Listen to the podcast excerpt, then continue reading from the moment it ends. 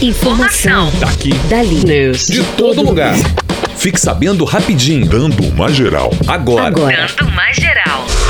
Novo tipo do vírus da Zika já está em circulação no Brasil. Segundo pesquisadores do Centro de Integração de Dados e Conhecimentos para a Saúde da Fiocruz Bahia, uma nova linhagem do vírus da Zika está em circulação no Brasil desde 2019. Os cientistas detectaram pela primeira vez no país o subtipo africano do vírus, que tem potencial de originar uma nova epidemia. O novo Zika foi encontrado no Rio Grande do Sul e no Rio de Janeiro, e seus hospedeiros são um mosquito primo do Aedes chamado Aedes albopictus, e uma espécie de macaco. STF proíbe redução de salário de servidor público. Nesta quarta-feira, o Supremo Tribunal Federal decidiu proibir a redução de jornada e salário de servidores por estados e municípios quando os gastos com pessoal ultrapassarem o teto de 60% da receita. Os ministros entenderam que a redução temporária de carga horária e de salários fere o princípio constitucional de irredutibilidade. Quando o comprometimento de gasto com pessoal atinge 54% da receita corrente líquida,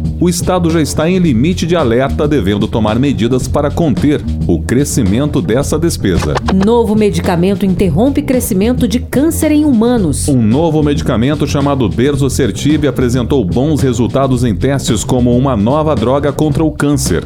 O princípio ativo do medicamento interrompeu o crescimento dos tumores em mais da metade dos O voluntários. Berzosertib atua em uma proteína chamada ATR. Essa proteína desempenha um papel fundamental na reparação do DNA danificado e a inibição de sua atividade. Hipoteticamente, interromperia a capacidade de proliferação de um tumor. Segundo os desenvolvedores do medicamento, ainda é cedo para afirmar que ele funciona, mas os resultados dos testes são muito animadores. A atualização do Windows 10 é novamente alvo de críticas por usuários. Mais uma vez, a atualização polêmica do Windows 10, lançada entre maio e junho deste ano em dois pacotes, voltou a ser notícia nos principais canais de conteúdo sobre tecnologia na internet. Dessa vez, os usuários do sistema operacional que instalaram a atualização estão reportando problemas ao usar o serviço de armazenamento na nuvem, o OneDrive, e o cliente de e-mail Outlook. A Microsoft já reconheceu o problema e afirmou estar trabalhando em uma correção para o problema.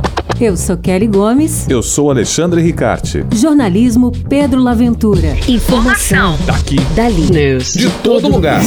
Fique sabendo rapidinho, dando uma geral.